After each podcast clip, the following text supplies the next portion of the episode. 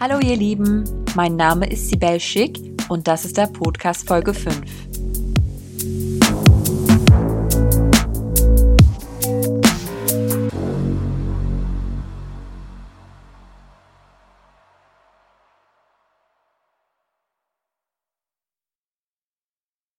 Worum geht es bei der aktuellen Diskussion um die Meinungsfreiheit?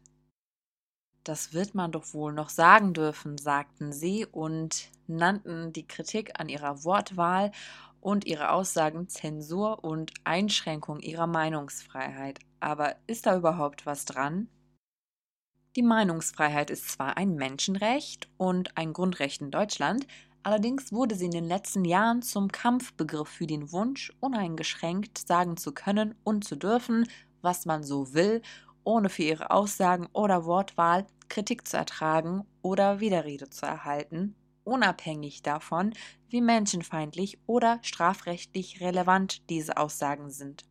Der Begriff Meinungsfreiheit wird zwar von vielen Fronten eingesetzt und teilweise auch berechtigt verwendet, denn nicht vergessen, es ist ein Recht, aber sie wird auch teilweise missbraucht und bewusst falsch verwendet für Meinungsmache und Hetze.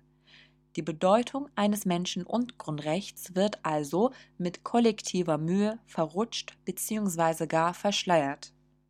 Aber worum geht's denn hier genau? Warum ist Meinungsfreiheit in aller Munde? Warum gerade jetzt? Schon vor der Bundestagswahl 2017 wurde in der deutschen Medienlandschaft oft gesagt, dass die Grenzen des Sagbaren immer erweitert würden. Viele erklärten das mit der starken medialen Präsenz der rechtsradikalen Partei AfD. Sie zog dann nach der Wahl mit insgesamt 94 Abgeordneten in den Bundestag und ist inzwischen in allen 16 Landtagen teilweise stark vertreten. Die Aufnahme von Geflüchteten in Deutschland löste 2015 eine islamfeindliche Rassismuswelle aus. Auch den heutigen Erfolg der AfD haben wir unter anderem dieser menschenfeindlichen Welle zu verdanken. Die 2014 entstandene Pegida-Bewegung wurde in dieser Zeit plötzlich bundesweit sichtbar und hörbar. Die TeilnehmerInnen der Montagsdemonstration wurden unter anderem von deutschen PolitikerInnen als besorgte Bürger verharmlost. Die Meinungsäußerungen dieser sogenannten besorgten Bürger in Umfragen und Interviews waren überwiegend islamfeindlich und rassistisch. Deutsche Politikerinnen von links nach rechts stellten diese als legitime Meinungen dar, indem sie plädierten, ihre Sorgen ernst zu nehmen. Ihre Sorgen waren rassistisch und islamfeindlich.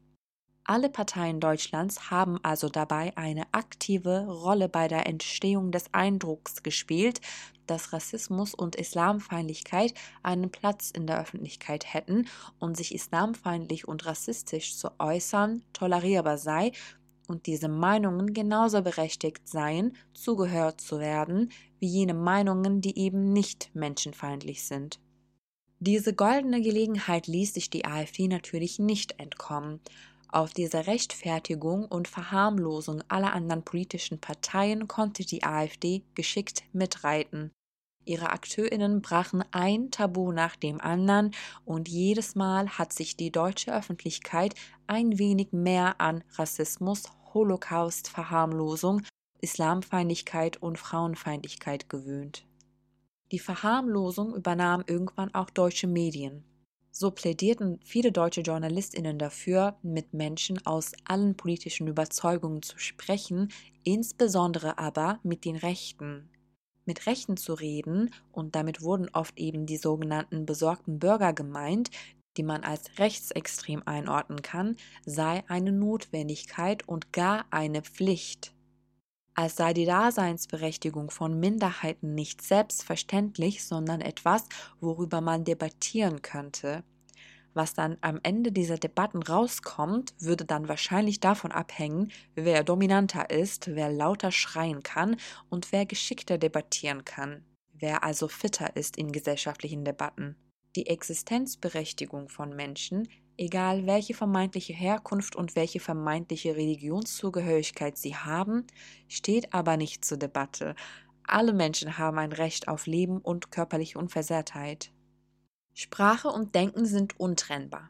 Das heißt, wer menschenfeindlich spricht, hat auch menschenfeindliche Gedankenweisen, ob das reflektiert stattfindet oder nicht ganz beiseite. So, an dieser Stelle muss man auch sagen, dass Diskriminierung viel öfter unreflektiert, also unabsichtlich stattfindet, als mit Absicht. Daher sind alle Menschen dafür verantwortlich, ihre eigenen Gedanken immer wieder aufs Neue zu reflektieren, Kritik anzunehmen und sich zu verbessern. Die Tatsache, dass deutsche Politikerinnen und Journalistinnen selbst menschenfeindliche Aussagen und Gedanken als legitime Meinungen betrachtet haben, die zugehört werden müssten, führte zu der heutigen Diskussion um die Meinungsfreiheit in ihrer jetzigen Form. Jetzt sind wir also endlich so weit, dass menschenfeindliche Äußerungen, die rassistisch, antisemitisch, frauen-, homo- und transfeindlich und mehr sind, mitten in unserem Alltag sind, überall, wo wir hingehen. Und sie werden toleriert. Genau das sollte ja auch passieren. Wir sollten ihnen ja auch zuhören und wir müssten mit ihnen ja auch reden. Menschen, die in Deutschland leben, werden also spätestens seit 2015 aufgefordert, sich an menschenfeindliche Aussagen zu gewöhnen, als wäre es ein Recht, sich menschenfeindlich zu äußern, als hätte man einen Anspruch darauf, zu diskriminieren. Dieses verzerrte Verständnis von, welche Aussagen und Meinungen legitim sind, welche einen Platz in der Öffentlichkeit verdienen und dass man einen Anspruch darauf habe, sich menschenfeindlich zu äußern und dabei zugehört zu werden, führen heute dazu, dass jene, die menschenfeindliche Äußerungen als solche benennen, sich nicht auf eine Diskussion auf einer menschenfeindlichen Ebene einlassen möchten, mit dem Vorwurf konfrontiert werden, die Meinungsfreiheit ihres Gegenübers einzuschränken und gar Zensur zu verüben, ihnen quasi Sprechverbote zu erteilen.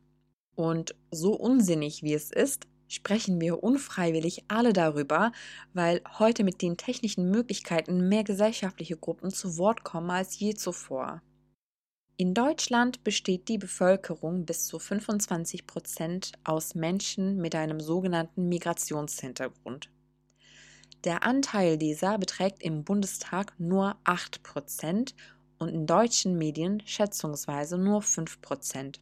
Allerdings gibt es keine zuverlässigen Quellen zu dem Anteil in den Medien, weil es zum einen offenbar nicht viel interessiert und zum anderen eine Zählung sehr aufwendig ist, vor allem aufgrund der heutigen Arbeitsbedingungen in der Medienlandschaft, durch die viele Menschen auch unfreiwillig freiberuflich arbeiten müssen.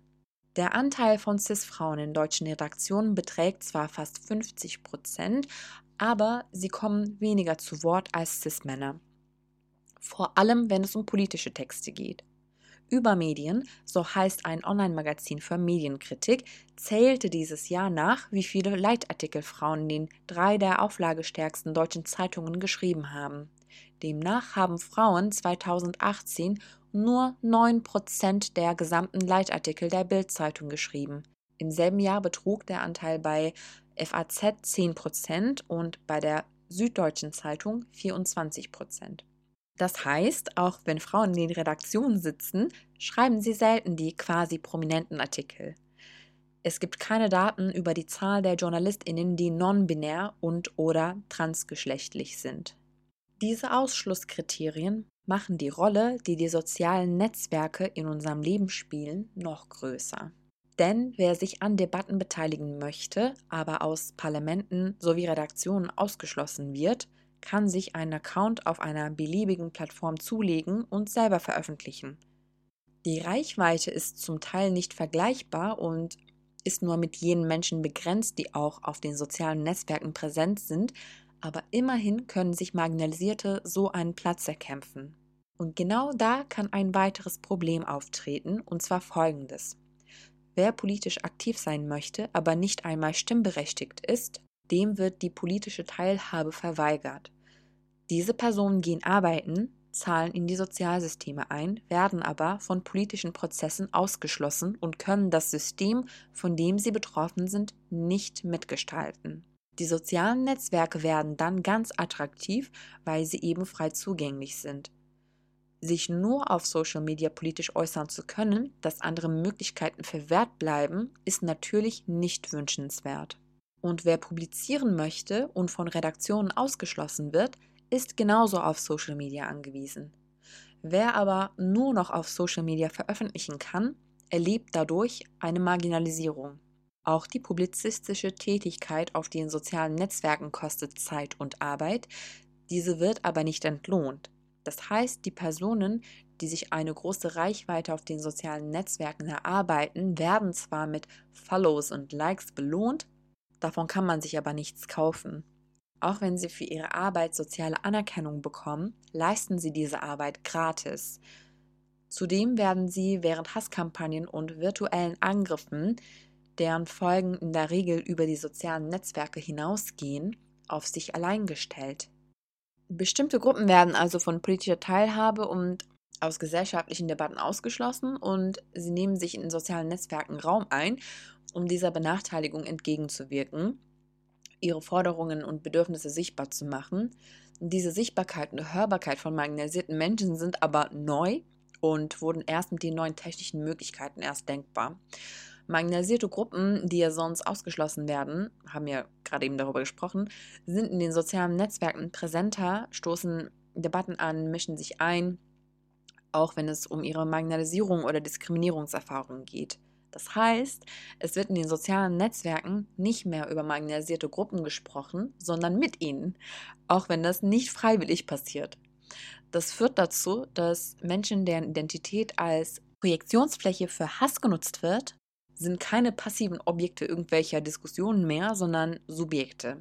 Das ist die Mehrheitsgesellschaft nicht gewohnt. Jene Gruppen, also die bis vor ein paar Jahren nur als Gegenstand irgendwelcher Diskussionen dienten, werden von diesen Diskussionen nicht mehr im selben Umfang ausgeschlossen. Sie wehren sich, sie kritisieren die Verwendung menschenfeindlicher Worte, sie nennen Menschenfeindlichkeit äh, beim Namen. Da aber, wie vorhin schon klargestellt, Menschenfeindlichkeit in Deutschland flächendeckend toleriert und gar gefördert wird, reagiert die Mehrheitsgesellschaft mit Vorwürfen auf Protest und Widerstand empört, nennt diese Zensur, Sprachpolizei und gar Verletzung ihres Rechts auf freie Meinungsäußerung. Abgesehen davon, dass Zensur nur und alleine durch den Staat erfolgen kann und nicht durch Privatpersonen und es de facto keine Sprachpolizei gibt, die Menschen an der Tür klopft und sie in Handschellen in den Knast bringt, geht es hier nicht um vermeintliche Sprechverbote. In Deutschland darf man sogar die Nazi-Zeit verharmlosen, indem man, auf, indem man sie auf Vogelschiss reduziert. Und wenn man dafür angezeigt wird, wird man durch das Recht auf Meinungsfreiheit geschützt, obwohl diese Aussage von marginalisierten Gruppen, um, ähm, vor allem von der jüdischen Community, als sehr gewaltvoll und bedrohlich wahrgenommen werden könnte. Auch die Künast-Urteil ist schockierend in dem Sinne. Die Grünen-Politikerin Renate Künast erhielt zahlreiche Hasskommentare, unter anderem frauenfeindliche Beleidigungen und Gewaltaufrufe in den sozialen Netzwerken. Sie wehrte sich dagegen, aber in Gerichten Berlin hielt diese Aussagen für Meinungsfreiheit. Auch diese bleiben jetzt erstmal folgenlos. Jene Menschen, die ihre Meinungsfreiheit bedroht sehen und in Umfragen angeben, sich nicht zu trauen, offen ihre Meinung zu sagen, befinden sich überwiegend im rechten Spektrum und zwar bis zu 70 Prozent. Das geht aus einer Befragung der Bertelsmann Stiftung aus 2017 hervor. 68 Prozent der Befragten der Shell-Jugendstudie 2019 stimmten der folgenden Aussage zu. In Deutschland darf man nichts Schlechtes über Ausländer sagen, ohne gleich als Rassist beschimpft zu werden. Wenn du pauschal irgendwelche schlechte Sachen über Ausländer zu sagen hast, dann weiß ich auch nicht. Nach der Untersuchung des Instituts für Demoskopie Allensbach namens Grenzen der Freiheit finden Deutsche folgende Themen besonders heikel. Muslime, Juden, Hitler, Drittes Reich, Rechtsextremismus, AfD, Vaterlandsliebe, Patriotismus. Ihr merkt schon, oder? Außerdem geht es mehr als der Hälfte der Befragten folgende Themen zu weit. Der dritte Geschlechtseintrag, 55 Prozent, die Verwendung von weiblicher und männlicher Form in Reden und Stellenausschreibungen, 54 Prozent, Gendersternchen, 54 Prozent, Außerdem finden 71 Prozent nachträgliche Korrektur in Kinderbüchern wie das Wort N-König in Pipi Langstrumpf überflüssig. Wie ihr seht, beklagen sich hier vor allem Rechte über eine angebliche fehlende Meinungsfreiheit, während sie sich eigentlich dafür stellen, ihren Sprachgebrauch nicht gewaltfrei zu gestalten. Dass es bei der Angst um die Meinungsäußerung nicht um juristische Folgen geht, sondern um soziale, wird am Beispiel auf die Reduzierung der Nazizeit auf Vogelschiss, die völlig ohne Folgen bleibt, deutlich. Andererseits ist es eigentlich auch eine andere Gruppe, deren Rechte auf freie Meinungsäußerung gefährdet wird. Meinungsfreiheit ist für eine bestimmte Gruppe de facto gefährdet, und zwar für Menschen, die sich gegen ihre Diskriminierung einsetzen. Marginalisierte Gruppen, die sich in den sozialen Netzwerken für ihre Daseinsberechtigung und fundamentale Menschenrechte und für ihre Grundrechte einsetzen, werden beleidigt, bedroht und gedoxt, das heißt, ihre sensiblen Daten werden öffentlich gemacht. Diese Gewalterfahrungen sind de facto eine Gefahr für das Recht auf freie Meinungsäußerung, wenn Menschen für ihre Aussagen mit Gewalt und Tod bedroht werden und sich aus Plattformen zurückziehen, weil sie sich schützen müssen. Dass aus Worten Taten werden können, wissen wir spätestens seit dem Mord an den Kasseler Regierungspräsidenten Walter Lübcke. Die Grenzen von Menschen, die Online-Gewaltandrohungen posten und jenen, die echte Anschläge planen und umsetzen, sind flüssig. Das wissen wir spätestens seit dem antisemitischen Anschlag in Halle. Jede Gesellschaft braucht Tabus. Jede Gesellschaft braucht Tabus, wenn es um die Würde des Menschen geht, aber auch darum, jene Gruppen, die ohnehin unterdrückt und benachteiligt werden, zu schützen. Widerrede und Protest sind keine Einschränkungen des Rechts auf Meinungsfreiheit. Das sind lediglich Zeichen dafür, dass auch andere ebenso Gebrauch aus ihrem Recht auf Meinungsfreiheit machen. Auf andere Meinungen mit Gewaltandrohungen und Gewalt zu reagieren, ist eine tatsächliche Gefahr für Meinungsfreiheit. Wem es so schwer fällt, dass auch andere Menschen ihre Meinung sagen, und unterschiedliche Meinungen als Angriff auf sich selbst empfindet, müsste sich dringend Gedanken über ihr Leben machen. Und wer zwischen Meinungsäußerung und Drohung nicht unterscheiden kann, ebenso.